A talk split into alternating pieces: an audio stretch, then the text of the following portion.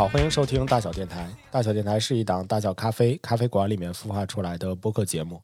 我们的话题不只有咖啡，还探讨精品吃喝有关的生活方式。如果你对我们的内容感兴趣，欢迎订阅收听。呃，我是主播古四。好的，拜拜。什么叫好的？拜拜、啊！我就我就感觉这段怎么特别像结束的那段呢？对，大家好，我是马助理。大家好，我是 Vivi。我们先讲一个好消息吧。好消息是今天我又被投诉了。你被投诉了？对，我被投诉，我为什么来二条村录音是吗？呃，还真还真是啊！我今天被投诉的原因是，呃，有有有一位女顾客想想买一瓶牛奶，啊，加热一杯，然后被我给拒绝了，然后后来他就急了，急了之后呢，然后他通过他的朋友在麦子店投诉的，没在小宇宙投诉。没没没，我一听通过他的朋友，我感觉是通过他的朋友来知道那个大小电台，然后知道大小电台来了。可可能还不知道呢，可能要知道，可能要知道就原谅我了。就是我跟大家解释一下，就是为什么我们在这个门店里边儿，这个你买成瓶牛奶不能加热这个道理。我觉得这个道理很简单，这个就特别像，如果你要买一整包咖啡豆，我不可能给你磨了，会兑换给你，呃，磨是可以，但是我不可能都给你萃了。也就是说，你买一包二百块钱的咖啡豆，我不可能给你五十杯美式，就是这个道理，啊，你能理解了吗？所以这好像不是特别理解。我我我用我们另一个品牌，那我得 都赔没了。嗯自个儿想法解，意思就是说，比方说我们说。呃，就是某绿色知名海药品牌的那个品牌，它虽然买豆子的话，它会隔一膜，嗯，但是你没有办法跟他说，你拿我刚刚买这个豆子豆子帮我做一杯美式，嗯是这个意思对吧？对哦，那我懂了，那我懂了是。这个意思。好的，好的。对，所以说我就被投诉了。这算什么好消息？对，是啊也跟大家解释一下，好消息，大小咖啡卖牛奶，但是卖的牛奶不能加热。对行，不如我来分享一个好消息吧。您说，我今天吃到了一个特别好吃的东西，我发现了一个，我我我老婆在小红书里边发现了一种叫做烤橘子的东西，哈，烤橙子吧。烤橘子。你们怎么也吃这种东西啊？秋日沙拉里面的烤橙子可好吃了。哈，那不就那股熏的那种鼻子吱吱窜的味儿吗？不不，你知道吗？你知道它是怎么烤的吗？啊，首先，小红书里可能大部分教的都锡纸啊是拿空气炸锅来去做，嗯，哦但是我老婆直接拿一个木筷子穿了两个两个两个橘子，直接在火上烤，燃气燃气灶上跟这儿直接在燃气灶上火上烤。一开始我觉得哇塞，这这这是什么操作呀？后来当就是把那个橘子，呃，还是用的稍微酸一点的橘子，还不是那种蜜橙蜜橘。蜜橘的话可能会会更好一点。但他拿稍微酸一点的橘子做了之后，有一半儿可能都焦黑，就是烧黑了。嗯，烧黑了之后拿出来，拿出来这还挺烫的，让我给包呃马上包了，得尽快吃，说是让你给包，说是要趁趁热吃。后来我我就是谁趁热吃啊？趁热包。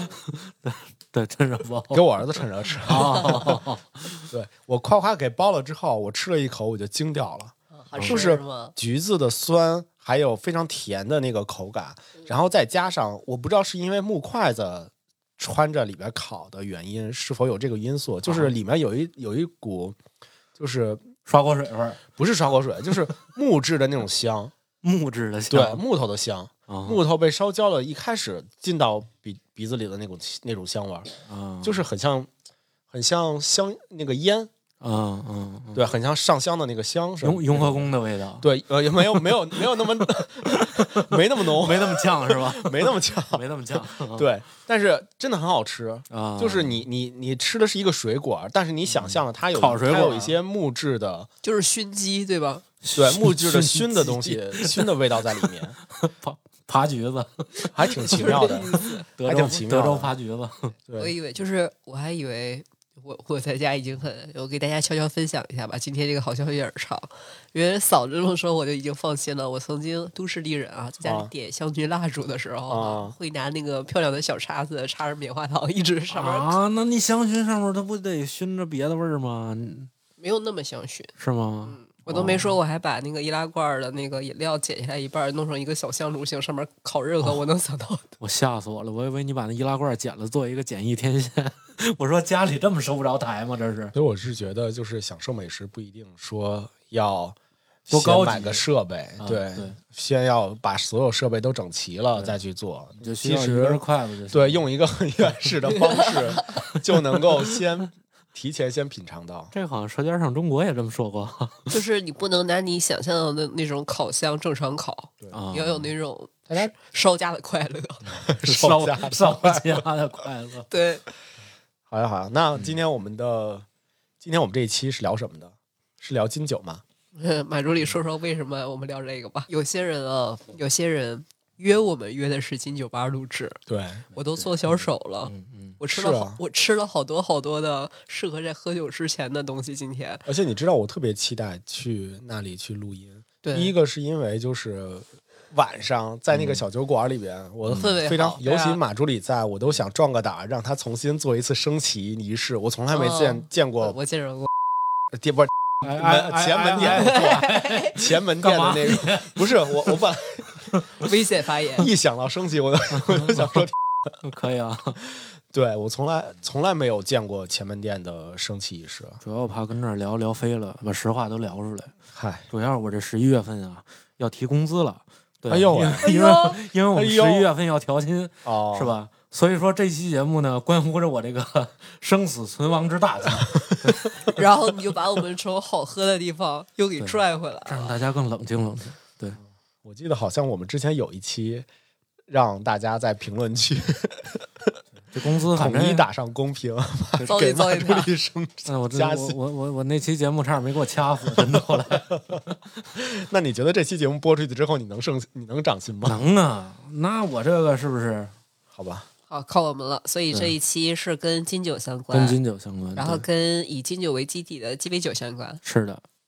其实我们自己的门店是没有那些其他的调酒的，我们只有金汤力跟静饮。但是今天呢，我们更想聊一下，因为金酒也被誉为这个鸡尾酒的心脏嘛。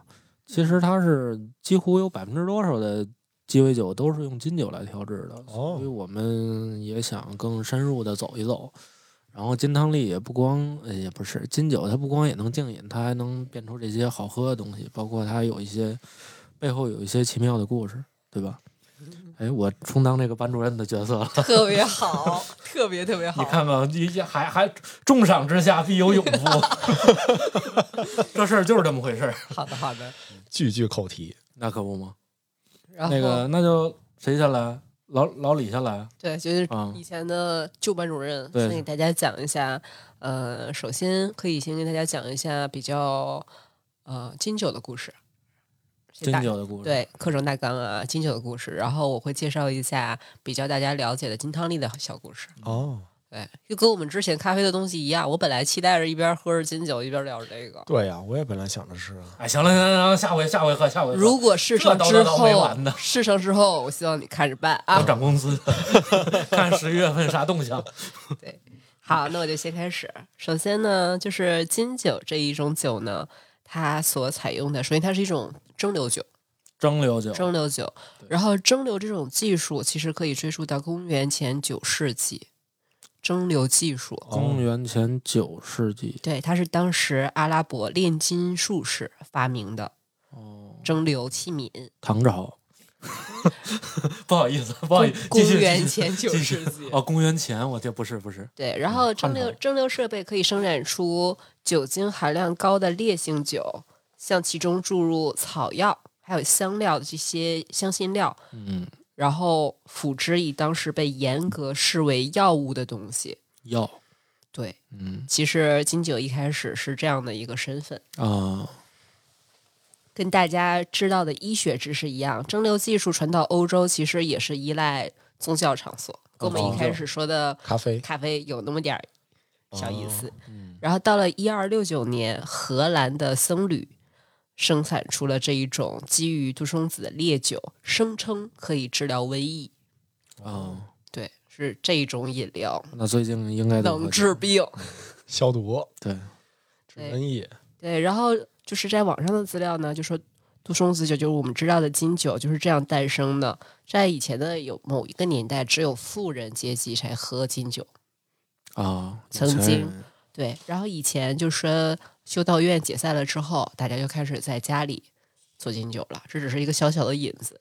然后我们说金酒这种饮料诞生于荷兰荷兰，大风车，嗯，对。哦，所以所以金酒有一个品类叫 Genever，荷兰酒就是很传统的。我来，接下来接下来大概在十分钟的时间之内，一定会涉及到这个知识点。我们的主教马助理特别的棒啊！好的，好的。然后先说金九是诞生于荷兰，他是一名就是白纸黑字儿记录金九的这么一个人。白纸黑字儿啊，对，对不起啊，就是 对。然后他是在十六世纪荷兰的病理学家，嗯叫呃法兰西斯谢尔维乌斯博呃博士，哦，一个博士，一个博士，他是一个病理学家，他在荷兰的莱登大学任教。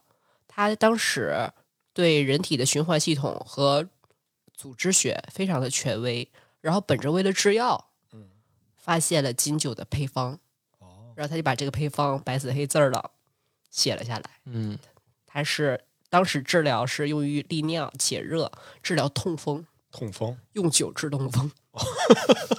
用酒治痛风，但那是不是还得配点螃蟹呀？那是都过去了。哦，然后刚刚说的是有人记载他是哦荷兰的这一个药理学的博士，嗯是谁把金酒商业化的呢？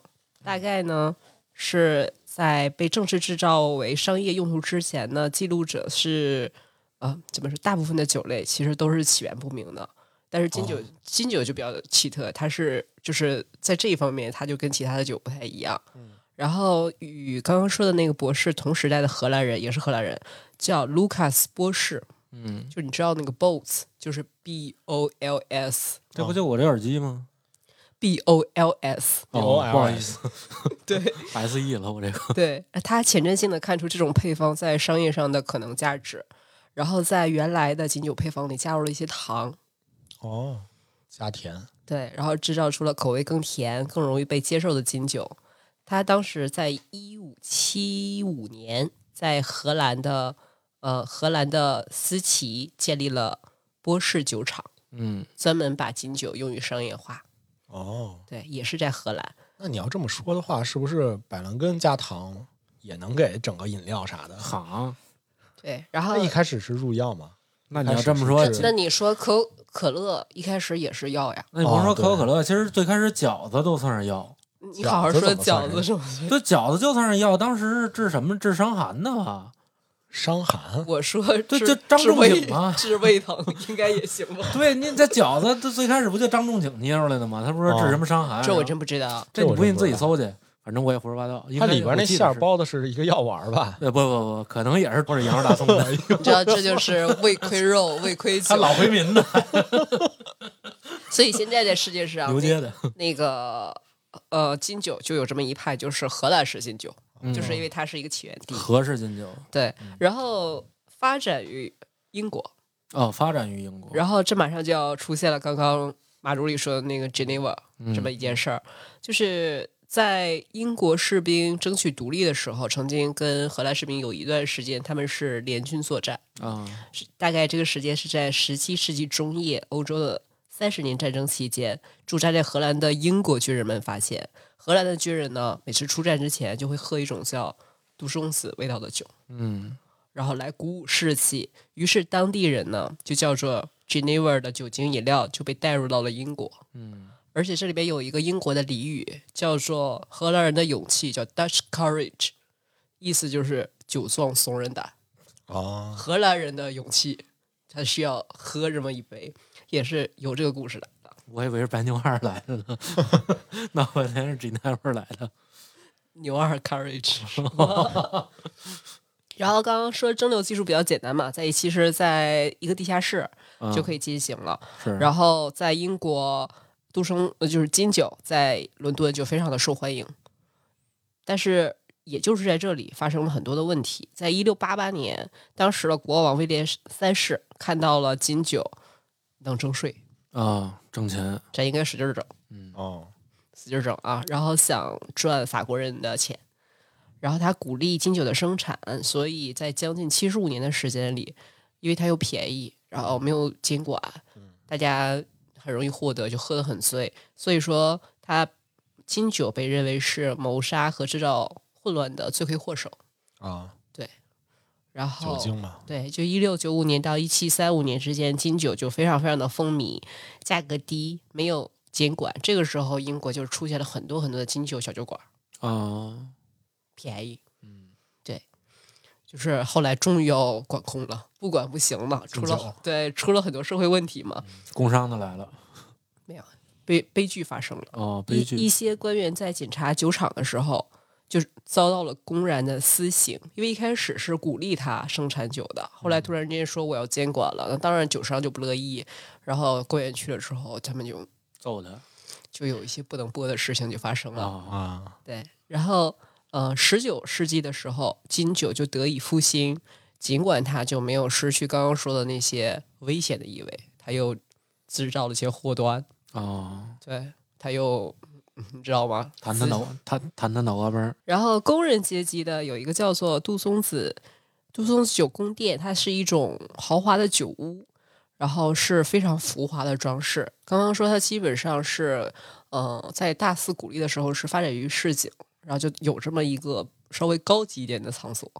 提供了金酒，就让金酒的这个身份呢，喝金酒的人变得稍稍体面了起来。啊，这就就有有架子，啊有样儿了。然后这个这一番盛景，又不禁让人回想到了曾经只有富人才能喝烈喝喝烈烈酒的那么一段时间，哦就中间有这样的一个小小的演化。现在刚刚说的是金酒，金酒的小故事就讲完了。嗯，然后当时当时是怎么喝的呢？就是我刚刚说的，就是纯饮直饮金酒。你喝一杯金酒，然后喝完之后会给你再上一杯热水，哦它并并没有 mix 任何的东西。哦，对，后来发生了一件事情，就是另一种饮料诞生了，不能叫饮料，汤力水诞生了。嗯，汤力水是怎样诞生的呢？嗯，首先在南美洲，金鸡纳树的树皮被人发现可以用于治疗疟疾。哎呀妈，就是拉肚子，就是你知道吗？这两个东西苦加苦，都是药，全是药。有道理，对，然后汤力水其实就是起源于南美洲的，人们把金鸡纳树的树皮制成了粉末，与水和糖混合，当时就治疗疟疾。在呃传至大英帝国，直到十八世纪的时候，就有了碳酸水，就往里加气儿了。哦，这个时候就是汤力水发明出来了。嗯，刚才讲的那棵树是在哪里？南美洲，南美洲南美洲刚刚树皮做的粉，对，注意啊，首先，金酒这种饮料是被发现于荷兰，嗯，发展于英国。英国汤力水呢是南美洲的，嗯，他们是隔了万水千山，又隔了很很长很长的时间。嗯然后刚刚说碳酸水被发明出来了之后，汤力水就从药物变成了日常饮料，哦，往里加气儿的口感会更好一点嘛。嗯，尽管如好喝了。尽管如此，大家还觉得差点意思，就是差点意思。差点意思，差点劲儿，对，然后这个时候正好是英国殖民地，比如说印度，嗯，那个时候疟疾就特别特别的厉害，是。所以呢，大家就开始往刚刚治疗疟疾的说汤力水里面开始加了金酒，啊，哦，所以好了吗？从此金汤力有诞生了。哦，所以跟疟疾好没好没关系那肯定会好啊，因为本身汤力水它就是治疟疾的，啊。就是说它是这样来的。金汤力是这样来的，就是药加药。但是其实你细想啊，确实喝金汤力，如果如果你要单纯喝金汤力，不喝当地的水，确实也算是治疟疾了。因为治疟疾这个事儿，就是把水烧开了就行。是吗？就你忘了，中国在在在民国初期的时候，以疟疾也在盛行，尤其在那种江南地区，因为就是怎么说，那河套保护的也不太好，嗯就又吃喝拉撒全在那那条河，所以说疟疾当时就特别严重。后来那个国民政府就提出说，包饺子，不不是包饺子，喝热水，就是中国人喝热水就从那会儿来的。哦，对，多喝热水嘛，所以说多喝热水有好处。我觉得我听直男说这个我都不信。你对啊真的，你这怎么不信行而且人行行好歹在水里加点东西，中国人怎么可能为了治疟疾就光喝热水就高好碎了啊？我觉得还是饺子靠点谱。对，好吧，可能还是弘弘扬包饺子。嗯 你们就想喝那面汤，哎，但我觉得这个 mix 还挺挺有意思的，就是对你看它的发源地是在英国、法国、英英国、法国呃英国、荷兰荷兰、英国，那一块儿，它是相当于是比较靠北半球的更北一点的一个地方。对然而汤力水是在南美洲对去发明的，它其实是在一个南半球。对但是这两个东西的融合 mix 是在印度，对，就是在一个接近赤道的地方，是就一个南北，一个两两个南北的一个产物，然后中间在地球的中间去做了一个融合，于是金汤力就做出来了。对我理解啊，就是那个汤力水是应该是从南美发现了，先被带到英国，啊、然后随着英国对，殖民像就带到了印度。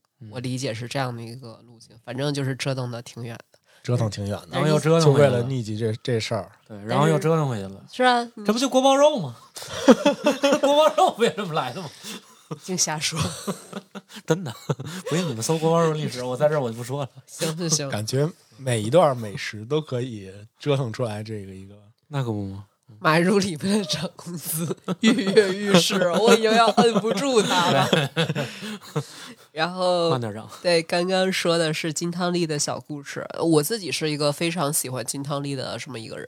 哦，是吗？就就是如果我去一个 bar 的话，嗯，金金汤力往往是第一选择，它比较爽口。嗯然后一般需要的东西比较简单，就是金酒、汤力水、冰，还有柠檬片，就这么简单。对，后面当然有一些花式的了，它会根据金酒有一些不同的风味，可能汤力水也有不同的品牌，有不同的说法。但是我觉得金汤力是好喝的，推荐给大家。它是一个长饮，然后它的酒精度不算那么烈，然后而且它还有气泡感，对，是一支很很顺的一款饮料。你有没有喝过金汤力比较印象比较深的点？我我这就自己我这就看自己有一个，这就看你们的了啊！对我自己有一个在家在家做过的，跟我们有什么关系？少给我来这套，我不们都是坦诚的对话，好不 好？对我我自己在家里试过自己做金汤力，啊，是吗？这很简单，对，对你又厉害，你先说。没有我我我就独爱这个添加力，但是无奈是前门店主理人不进这瓶儿，对，因为他可能觉得太太太便宜了，太大众了，他想进一点小众的。我自己呢是用呃特别干的那种汤力水儿，嗯，就托马斯的那个汤力水儿，嗯我觉得那个很就德国那个，我觉得很干。托马斯不是 Old Tom 吗对对对对，？Old Tom 不是英国的吗哎，？Old Tom 是英国的吧？我不知道，我怎么记得是德国的？你自己想不清楚不清楚。现在赶紧查。欧洲的，他就欧洲的。好的好的，对，因为那个汤力水很干，然后再加上我还特别喜欢这种金汤力里边，就是金酒是富有水果味道的，嗯，然后我就特别喜欢这种清柠的味道，所以我觉得添加力，而且它又便宜，是不是？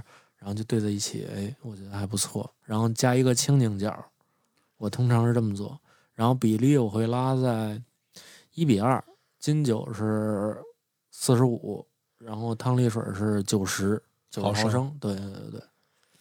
我觉得我自己试的比较好喝的是，倒不是汤力水了，是用以前朋友送了一个叫孟买蓝宝石，它基础版很容易获得，啊，店里都有，但是它是在呃，就是大概是以前在中东那边的机场买回嗯。来一个那种限量版，里边加了一些厉害的中东那些配料的，钻石、没有没有，也就是加了这还叫比较好买。石油 是吗？没有没有没有，加了半瓶石油，就能想象到那些香辛料嘛。嗯然后有一个限量版，然后我加的是呃那个胖胖瓶子，我很喜欢那个 Bondberg，就是 ginger beer 的那个。啊，青柠味、青柠口味，然后你又把一个也是长饮满冰，甚至都不需要什么柠檬片、柠檬角，嗯就嗯没有什么比例了。你今天心情好或者状态好不开车的话，你就可以多整点酒，拿一盆儿，然后剩下你就可以把青柠口味的 b u m b e r 倒进去，味道非常好。我已经嗯推荐了很多很多朋友了。大家推荐大家试一试，我觉得基础版的孟买蓝宝石也可以。看来看来咱俩都很喜欢青柠这个这个这个口味儿，你也比较喜欢水果调性的金是啊。可能比较适合夏天吧，一定要加冰吧。我们不是那种喜欢花香、铁汉柔情的人。对对对，花儿花儿的特别像香精。有可能。也是没走这一套。没有，我喝着可能不太喜欢，其他你也会加冰？冰吗？当这必须得加冰，这必须得加冰的，哦，必须得是那种方方的冰，不能用碎冰。不能用碎冰吗？我我不爱用碎冰，因为我觉得碎冰化水快，大家喜欢用什么冰？我们比较讲究，就是在家就这样了，因为咖啡师跟我们不是一个世界的人。臭讲究。嗯，然后刚刚说的就是金汤力的故事，嗯，嗯，我相信喜欢金汤力的人有肯定有很多，是然后很多电影作品里边也呈现过很多角色喜欢金汤力。对我身边的朋友只要喜欢金九苦苦的，都会喜欢他。那我是要接下来另一个故事，古老师有什么想要分享的？藤椒跪下金汤对，力，古老师刚才说他没喝过金酒，你说说这事儿啊？这就是跟我说我从来没撒撒过谎是一个道理。哦，我好像也说过这话。我只是一个不太不太好的电台。嗯，然后呃，刚刚说金汤力在鸡尾酒菜单上就比较容易获得。嗯那鸡尾酒这个其实又是另一个很值得单开一期聊鸡尾酒故事的。很多知名的鸡尾酒的一些著作书啊，就会聊鸡尾酒的历史，它是一种混合的，跟酒精、跟饮料一起混合的这样的一种酒的形式。在十九世纪呢，鸡尾酒，十九世纪啊，鸡尾酒被认为是早晨的 eye opener。早晨或至少是任何时间的饮料。十九世纪，意思就是说，他意思就是说，说你早上起来你就得喝这个。哦，哎呀妈，欧洲十九世纪没有酒精过敏的人吧？没有，反正人家是这么说的啊，欧欧洲炒肝儿，包子。然后威廉特林顿在《Cooling Cups and Dainty Drinks》是在一九六呃一八六九年中这本书上写到，呃，鸡尾酒是早起的鸟儿用于强化身心的化合物，嗯，就是刚刚说的是早上喝的。透的，然后鸡尾酒在全世界各地涌现，不断的发展，有新的就是适应新的环境。金汤力出现，刚刚我说我们就是说有一些比较特殊的历史，它是药加药，苦加苦，对，使劲的 mix。然后另外我们说的另接下来的一个就叫做新加坡司令，新加坡司令，我其实没喝过，但是我在酒单上常常看过。就红色儿那个，对我我我我也没咋喝过这个。对，它的原料是包括冰块、金酒、樱桃白兰地，然后法国的当酒、柠檬汁、糖浆、苏打水、柠檬皮条和樱桃几颗樱桃，哦，就感觉是个樱桃口味儿的这么一个一个短长饮，因为它加了苏打水儿。对。然后它的一个小故事呢，新加坡司令就是原籍海南岛的华裔 bartender 酒保，叫做严崇文先生，于一九一零年到一九一五年间发明。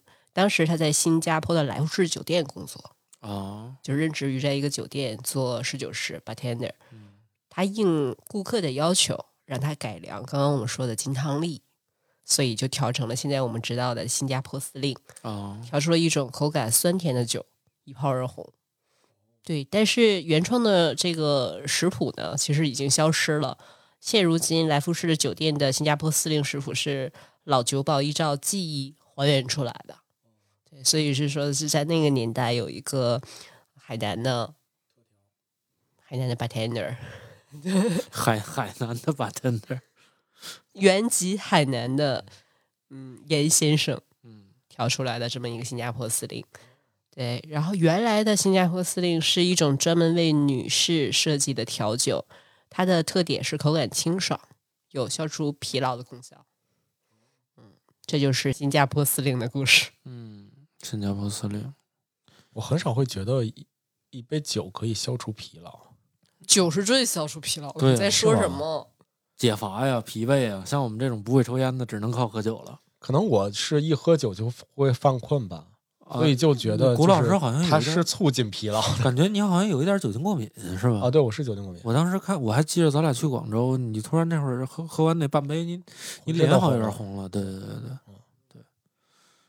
所以我其实是喝了酒精之后，然后就我我反而会会会很想睡，嗯，对那不过也但但可能会心情很好。也会有很想睡的，确实睡得香，都打呼噜。我就觉得鸡尾酒本身这这一种就很适合，不是那种你要喝大酒，对对对啊对对，没有什么负担，甜丝丝的，对，所以这样还就是不是不是就饭吃的，小小酌酒，就很像咖啡的特调嘛。对对，有一些特调可能它做的就是一种饮料式的，它其实也并不是说让人有这种提神的功效，或者是说能够让人更好的来去接受。可能大家普遍的认知都是咖啡会比较苦嘛，嗯但是可能喝到特调之后就会觉得，哎，甜丝儿的是吧？又有柿子，柿柿子，你这个植入可真硬。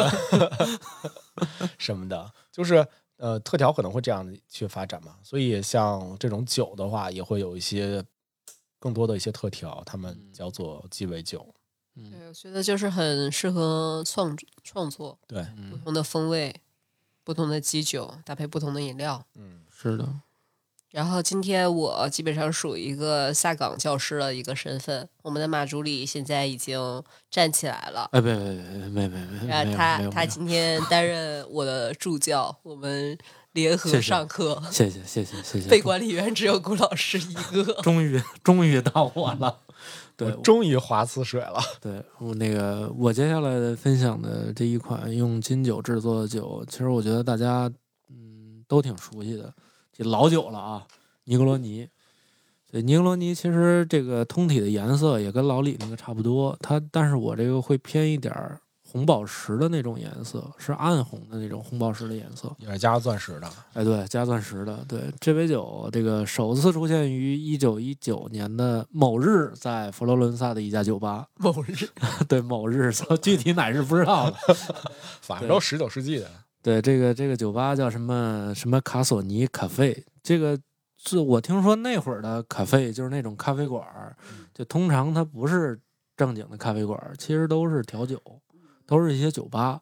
嗯，其实这就跟咖啡的咖啡馆的那个历史回去复习一下。对 对对，就统一起来了，差不多当时当时的当时实际上那个那个酒馆或者是嗯叫咖啡馆的那个那个形态的话，也是咖啡加酒。是是，对。他在美国，佛罗伦萨呃，佛罗伦萨，对，翡冷翠，对不起，是意大利。对，意大利的。这个当年还是翻译成翡冷翠呢啊，这是也是徐志摩先生翻译的。哦，然后这个对它这个它这个酒呢，其实是是一个叫美国佬的一个变奏版。对它它其实原版是一个叫美国佬的一个鸡尾酒。就是首先大家先跟大家介绍一下尼格罗尼怎么做，就是一比一比一，就是金呃不是金龙鱼，金龙鱼把这广告打一下。对，哪个一比一比一呢？首先是这个金酒、嗯红味美思，还有金巴利。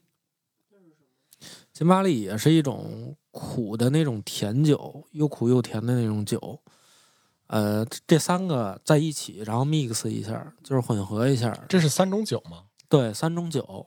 对你，你知道甘味美思吧？就就零零七天天喝那个什么马天干马天尼里边就有甘味美思，这个是红味美思。对，就是一比一比一，然后这三种酒，其实这个酒里边没有加糖，但是它很甜，然后它也会有那种苦感。就是我在第一次接触这个酒的时候，我一直以为是因为调酒师往里加了那么多苦精，所以才导致这个酒苦的。后来我发现不是，它里边有就就是金巴利，苦加苦，对金酒其实就有点它是有一点儿，它那个金巴利里边有一点儿苦味儿，对，但但它也是甜的，它肯定调制了很多糖浆，对。呃，是调酒师史利勒沙啥玩意儿啊？史史，sorry，史利勒啥玩意儿？对对对，是调酒师史加勒沙利为了常客尼格罗尼而创造的这支酒。这个纽约的这个赌徒，从此就喝了加了金酒的美国佬鸡尾酒，后来就引发了就是所有人都要这杯加了金酒的美国佬，哦，所以就直接给它命名成尼格罗尼了。就用那个人的名字。对对对对，就用这个人的名字命名为尼格罗尼，也是在哪年？一九年前年，尼格罗尼迎来了他一百岁的一个生日。我现在掌握了这个技巧了，你明天就找一个特调，你往里加东西，你就可以冠名这个新。古寺就加一点儿，现在有古寺，真的吗古寺嘛，好吧，行，挺冷的，够死。对，对，然后这个在一三年的时候，要占领咖啡领域。嗨，在一三你下回什么时候推出特调的时候跟我说一声。行，你要干嘛呀？还要冠你名，还知道我？往里兑点矿泉水儿。对啊，对，然后在一三年的时候，这有一个杂志跟这个金巴利集团，然后推出了一个尼格罗尼粥。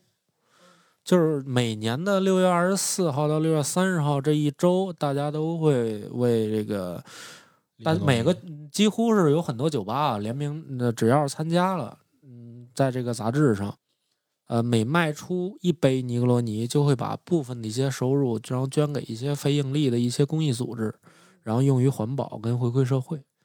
这个是里格罗罗尼这个人来去办的这样的一个活动，是一三年的为他的一三年的时候是一本酒精类的一个杂志和金巴利金巴利集团，金巴利集团就就是产那个金巴利酒的那个集团，然后他们合着做了这么这么一个公益的这么一个活动吧，算是对。哇，我觉得这个事情好好啊。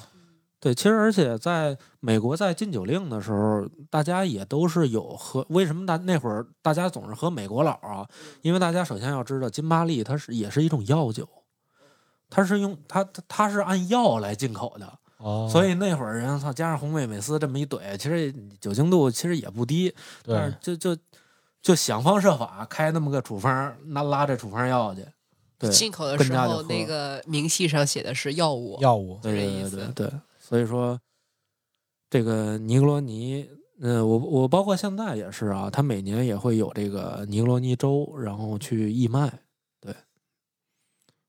而且尼格罗尼也是一个很怎么说，我觉得是一个在金汤力以上高阶版的一个酒了，因为它酒精度足够高，对于我来说，有多少？没测过，反正它要比它重，就是一般在酒吧里，只要能喝尼格罗尼的，就厉害人，这这哥行，对，这姐也行，挺呢的，对，就大厉害，你知道吗？对对对对对，这个就是关于尼格罗尼我推荐的这支酒的一些小故事。对，接下来呢？接下来推荐的是吉姆莱特。嗯，对，大家可可能像像是一个人名儿，也、嗯也可能像是一个书的某某个什么主人公哈。嗯，嗯，其实这个他以为可能是造飞机的，或者是一火车司机呢。火车司机，吉姆莱特，行，这个吉姆莱特这个本意啊是一种工具，它最早用于拧紧橡木桶的螺丝，以便于搬上呃英国海呃英国海军的轮船，嗯所以说它更像一个螺丝刀的一个名字。就是那扳手呗。对，就螺丝刀，它要拧紧那个螺丝，它过去的螺丝刀就像锤子一样。我其实这款酒是我在酒吧最常点的，因为它足够简单，它只有金酒、柠檬汁还有糖。对，通常我去酒吧就就只会先先点这一杯或者 daiquiri。对，嗯、这个就是吉姆莱特，其实这个也是一个很老的一个酒了。嗯，然后接下来我想推荐一款是直饮的酒，是我个人最喜欢的，也是在前门店有卖的。其实它严格意义上讲，并不算是一个呃一支金酒了，它更像是一个金酒做的配置酒，叫黑刺李。黑刺李黑刺李金酒，黑刺李它是一种李子，呃，哦，就是大家会看到所有的金酒吧里会有一个像药瓶一样的，就紫不溜溜的那么一瓶子里装着那么个东西，就是那个。像香水瓶的那个，哎，对对对，不回魔用的，它它里边就就跟毒药似的，就尤其是剩一底儿的时候，对。首先这个 最近哈利波特有点入迷有点深。呃，首先这个黑刺李金酒要说这个酒精度其实不高，它通常的话不会高过三十度，因为它是个配置酒，因为一般它是经过这个金酒，然后加上黑刺李的汁去泡的。它是哪里的酒啊？这个哪儿都有，但是具体的历史还真不清楚。反正哪个品牌几乎都有，像德国也有，然后像英国的一些老酒厂，它都在做这支。对，嗯，它比金酒要甜，所以通常我会加一块冰去喝，为了让它化一些水。嗯，它酒精度为什么这么低？它是因为用黑刺李的汁，然后去浸泡这个金酒，所以它的酒精度就会降低。其实有好多人把这个黑刺李跟黑醋栗，就是就会混淆。但是要跟大家说，其实黑醋栗应该人人都喝过。黑加仑，哦，黑加仑，对，黑加仑就是黑醋栗，但是黑刺李不是跟黑加仑是没有关系的，也不是黑醋栗，它是专门的一种李子，它是生长在，其实它生长在海拔特别高，就是就是葡萄和李子的区别，是吗？嗯，对对对对对，特别像，特别像。对，这个黑刺李就就它更像是一个可像可可果、像可可树那样的一个生长海拔，八百海拔八百米到一千二百米，所以说生长条件还是比较苛刻的。嗯在中国通常很少我们能见到这种树，对。所以说这个就是我推荐的一款金酒，我也是近期最爱喝的一支，对，黑刺里。嗯，我的故事就分享完了。我再来分享一个我平时不太常喝，但是它出现的频率太高的一个 Dry Martini。啊，这这我觉得 Everybody knows it，有零零七情节的应该都知道，而且有什么什么 no Star 什么的。马助理还自己做过马天尼的一款 乱七八糟的咖啡，却没有问世。对你先分享一下那个事儿，我再讲我的故事我。忘了，我记着当时是啥来着？贝罗店，李老师喝了，对，当时我记着是是拿那个，当时他非说要喝冰的如意宝茶，我说你等着，我说我给你找一杯子，拿冰如意宝茶。我看中午吃饭剩下仨那西红柿枣，我就拿那串儿给穿成西红柿枣，对哦小西红柿，对我一个穿成一串儿，我说给他，我说李老师来 dry martini，太坏了。然后，那我就回到我的这个小故事，因为零零七它就是只喝这一种饮对料，对对对，它的配料我们知道的金酒，还有刚刚说的甘味美思、甘味美思，柠檬片、冰块儿和橄榄，就这么多。就是它是一个刚刚说的硬汉酒，对，这挺硬的，包括它还分那种 super dry，就是我之前就挺能装的也，就就就上酒吧，我来一干的马天尼，super dry，要要 super dry，就是就是大哥说苦死你，大哥说行，然后您您您猜怎么着？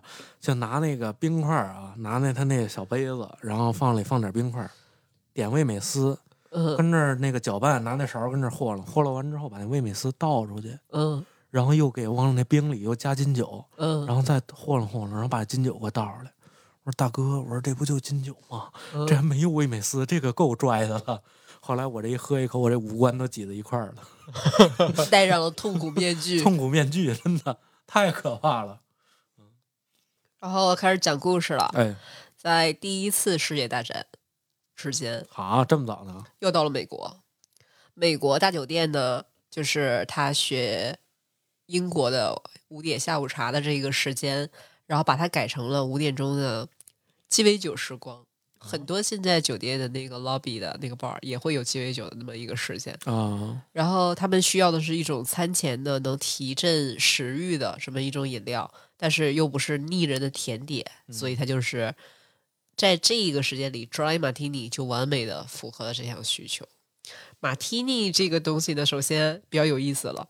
根据网络的不完全统计，有一百二十二位艺术家在一百三十三首歌里边提到过马提尼。好，一百三十五部影视作品中出现了马提尼，然后一九九零年至今，每年都有一次马提尼回来了，就有这样的风潮。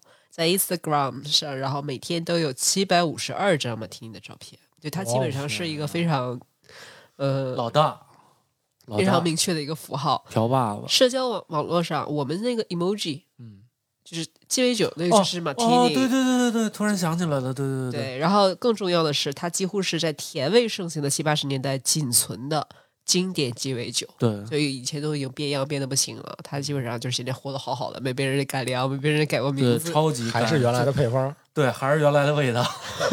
这是哪个广告？我都忘了。然后就说，还是在美国啊，鸡尾酒的早期，从当时的不同的报道之中就可以看出混合饮料的风潮，嗯非常非常的流行。早期的鸡尾酒呢，和大多数的混合饮料一样，它都产生在美国什么地方呢？高雅的沙龙、私人沙龙，私人俱乐部，嗯然后那种大红木酒吧里头，就是男士有些非常尊贵的身份，基本上都是那种邀请制的，大家不太进入了。然后我们其他知道的就是曼哈顿这个鸡尾酒，其实也是有一个非常知名的俱乐部，也叫曼哈顿 Club，所以有的时候人家又说酒，又说这个 club 就有点混淆了。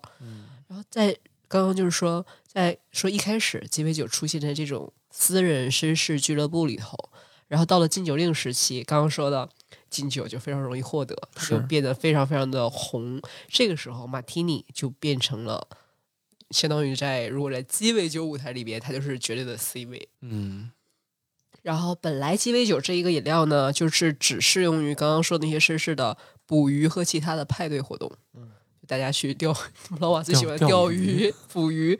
然后这个情况呢，在禁酒令时期就让它彻底的改变。首先，禁酒令不仅提升了马提尼的受欢迎的程度，然后呢，还给马提尼带来了一种特别的态度。Dry Martini 改变了美国人的饮酒习惯，它改变了阶级、种族，特别是性别之间的关系。嗯，因为禁酒禁酒运动呢，使得仅有的绅士的沙龙和酒吧破产了，哦，哦，因为他喝酒的地方嘛，对吧？对相当于酒就不能卖了，喝不了酒了。取而代之的就变成了一种新的鸡尾酒的文化。嗯男士和女士直接一起饮酒，就相当于是喝鸡尾酒的人就不再是那一群特定的人了，而也不再是一个特定的性别。然后从上流社会，刚刚说上流社会的俱乐部，到成为美国文明生活的象征，马提尼早就不再是一种普通的鸡尾酒了。现在就是纯净清澈的马提尼，就有点像是一些一个避风港，非说的非常文艺一点，或者是呃说的浪漫一点。他说马提尼是不完美世界的最后的堡垒，尤其一些对于一代代的白领工作者，比方说我们知道广告黄金年代的广告主管、公关人员、编辑、插画家、工程师、建筑师以及知识分子，将他们的技能用于他们经常不相信的目标。在那一段时间黄金时期，然后他的经济蓬勃发展的时候，他们就常常喝马马提尼。哦他觉得马提尼意味着没有被玷污的理想，嗯因为它非常的清澈，哦，然后同时帮助他们妥协。哈，就是经常我们看到又，理想又压力太，大的时候，对，就是他会觉得，因为他我觉得他够苦，对，对对对对，就是他很清澈，但是口感又非常非常的苦涩。哎呀妈呀！他他挺劲儿挺重的，对，对，那好那 Dry Martini 这样说起来也很奇怪。说起来它，呃，鸡尾酒本身这个风潮，它又来自于美国，然后 James Bond 又作为一个这样的知名 spy，又喝起了美国佬的洞洞，对吧？我觉得还挺神奇的。这现在我们就说，每次我们聊这种话题的时候，就会看到不同时期、不同地区的不同文化的融合，嗯，挺神奇的。我的所有的这些小故事就分享完了。干马天尼，他其实他他做法也特别多啊。你现在一去调酒师，先会问你说您要什么口感的，您是要干的还是要稍微柔和一点儿的？可能柔和一点多兑点儿干味美思，然后还要问你你要摇的还是要搅拌的，因为零零七是只喝摇的对 shake 的，对，叫什么 no 什么 no stir，然后还什么来着忘了。然后还有就是装饰，你是要橄榄还是要柠檬皮？哦，你要一颗橄榄还是两颗橄榄？然后这会儿我跟你说啊，你要想喝无酒精的，你就可以考验它了。就你就跟他说来一个无酒精版的干马天尼，你们猜怎么做？啊，可以这么点啊？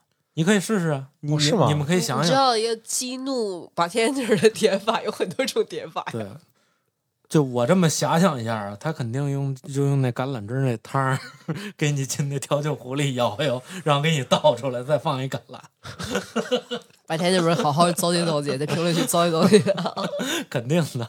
你看看这无酒精版的干马天尼已经出来了，郭老师喝吧您那下回我就这么找，这么整。对橄榄汁罐头汤儿，你还记得啊，《华尔街之狼》嘛？其中有一个桥段，嗯就是他不是跟那个人捶胸口之前，两人去一个高档餐厅去那边就是点酒，然后就把天灯过来说：“汉德先生，在这美好的美妙的午后，你需要喝点什么呢？”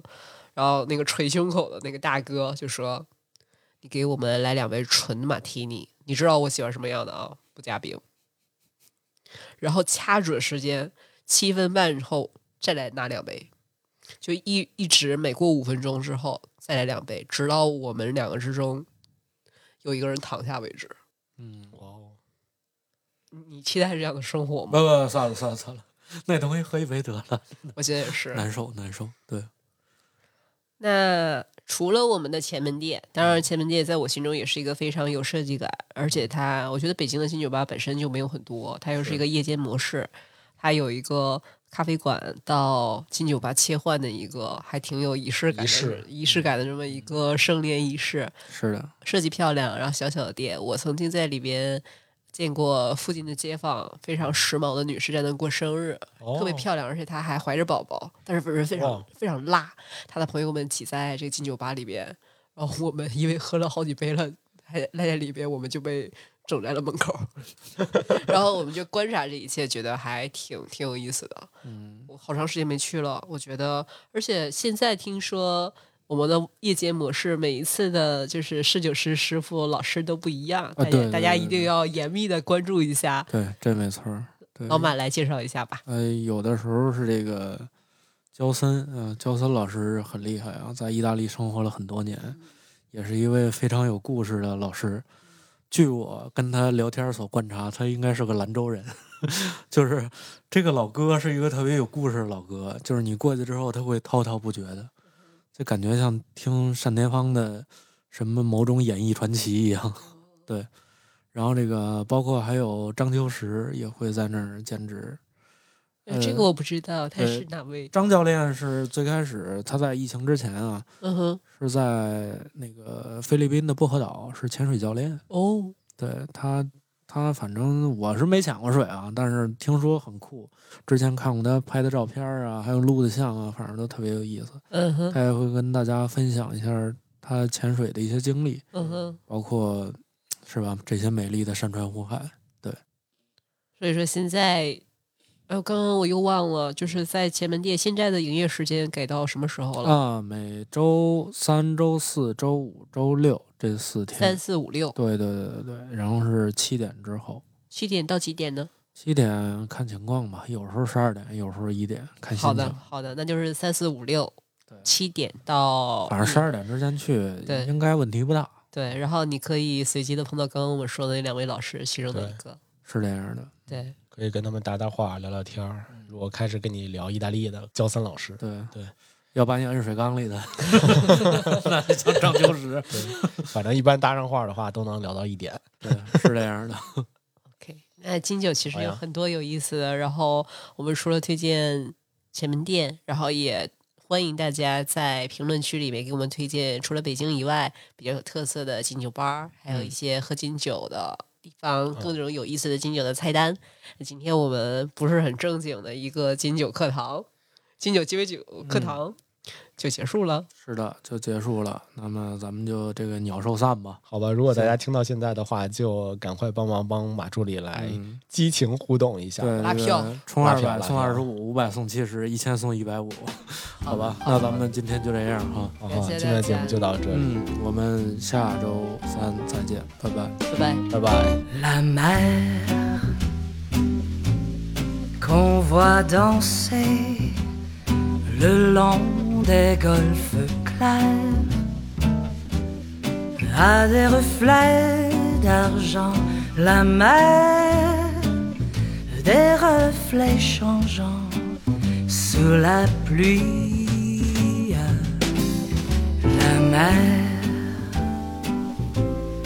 au ciel d'été confond ses blancs moutons avec les anges si purs, la mer, bergère d'azur infinie. Voyez, près des étangs, ces grands roseaux mouillés. Voyez ces oiseaux blancs